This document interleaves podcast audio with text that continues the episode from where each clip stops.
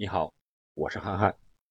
本期节目我们聊一聊昨天晚上到今天凌晨，欧洲足坛上演的四场万众瞩目的国家德比。其实说是四场，不如说是一场，就是曼联主场零比五惨败给利物浦这场比赛。为什么这么说呢？因为我们可以看一看赛后的。一些热点话题的焦点，几乎百分之九十以上的话题都是由这场比赛制造的。从中我们也可以看出，啊，或多或少的知道一些目前世界足坛的发展是一个什么状况。从联赛水平上来看，确实英超的观赏性更强，特别是西甲在先后走了 C 罗和梅西之后，连当家球星都走了。现在的西甲可以说是没落了很多，特别是本次的国家德比，关注的人明显没有那么多了。而从这场比赛的过程和结果来看，确实也感觉是变了味儿的一个国家德比，缺少了腥味儿，缺少了火药味儿。本场比赛双方一共获得黄牌才两张。根本就不像以往的那个火药味十足的国家德比了，而且进球是皇马二比一最终赢得了比赛。皇马打的也非常务实，采取了防守反击的这样一个战术打法。虽然结果上可能是皇马所需要的，但是在球迷来看，缺少又好看、踢得又火爆的这种国家德比的场面，也缺少了。梅西和 C 罗的强强对话，皇马呢是靠着中后卫和边后卫阿拉巴和巴斯克斯在反击中的两粒进球取得的领先，而巴萨这边呢是靠着替补出场，也是首次参加国家德比年龄最长的阿圭罗取得的进球，而且是最后读秒阶段的进球，扳回了一些颜面。让巴萨输的没有那么难看，而马赛和巴黎这场比赛呢，梅西依然是未能取得法甲的首个进球。虽然梅西比赛也非常努力，频频的回防，但是四二四的阵型还是不适合巴黎这支球队的。特别是在下半场开始，大巴黎就阿什拉夫被红牌直接罚下，少打一人的情况下，能够。在客场零比零逼平马赛，也算是一种比较能够接受的结果吧。这场比赛也没有什么可争议的话题。而在意甲国家德比方面呢，国米是主场一比一被尤文最后的时候给绝平了。这场比赛也没有多少亮点和看点可以看，国米和尤文都有点那种没落贵族的一种感觉，没有绝对的球星让大家。制造话题，最终我们还是要看曼联在老特拉福德零比五惨败给红军利物浦这场比赛。首先把这四场比赛都加起来，一共进球是十个，这场比赛进了五个，占了一半。再看红牌，一共四场比赛是两张，他博格巴有一张，也占了百分之五十。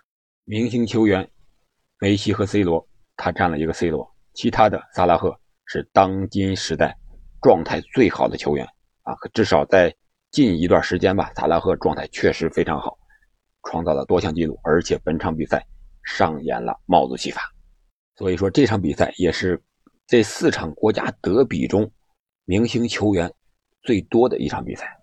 而在球场之上呢，C 罗也做出了非常不理智的动作。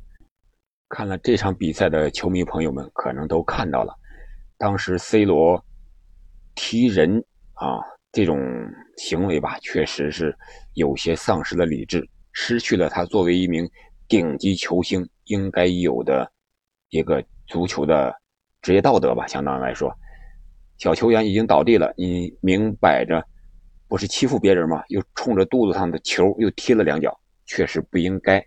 这是球场之上。所有的话题可以说都在这场比赛，在球场之外呢，围绕着换帅这一话题，也几乎都在围绕曼联主帅索尔斯克亚能不能撑过这个魔鬼赛程？谁来当主教练才能拯救现在水深火热之中的曼联？一副好牌打得稀巴烂，现在是所有人对索帅的一个质疑。然后各家媒体猜测，孔蒂呀、齐达内呀等等等等，可能是排在曼联换帅人选的前列的。这是两个比较知名的主教练。再一个，也可以看出。当今英超，曼联和利物浦在国际足坛的影响力可以说是非常大的，因为你有足够的影响力了，你在你的比赛啊才能在球迷当中产生更大的影响，你制造出的话题，球迷才更多的去跟着你这个热点去讨论。同时，也可以看出，当今世界足坛除了梅罗之外，其他的绝对巨星还是差一些的。萨拉赫也好，包括本泽马也好，姆巴佩也好，他们闪烁的，或者说是宣传的、造星的啊，俱乐部、英超联赛也好，法甲、西甲也好，可能没有以前梅罗那个包装的那么强大啊，那么全方位。可以说，梅罗现在的年纪，绝代双骄的时代很快就会过去。那么，群星闪耀。能不能闪耀？怎么闪耀？可能还需要足球人，特别是这些个俱乐部们，去制造一些更加有实力、更加有特点和气质的这些球星。比如说 C 罗的这种脾气，梅西的个人的实力，你像皇马的这个维尼修斯，巴萨的法蒂，嗯，大巴黎的姆巴佩，还有现在的利物浦的萨拉赫、格林伍德。都需要长期的良好的表现，这是个人方面。在一个俱乐部方面也需要包装，要有一个造星计划。足球是需要明星来引领的，要不然球迷们看什么呢？关于这几场比赛吧，还真不是特别精彩，不如周六的那几场豪门们和弱队之间的那那种精彩程度。除了利物浦和曼联这场是进了五个球，其他进球都非常少。巴萨、皇马进了仨，马赛是零比零。那那一场国米和尤文是一比一。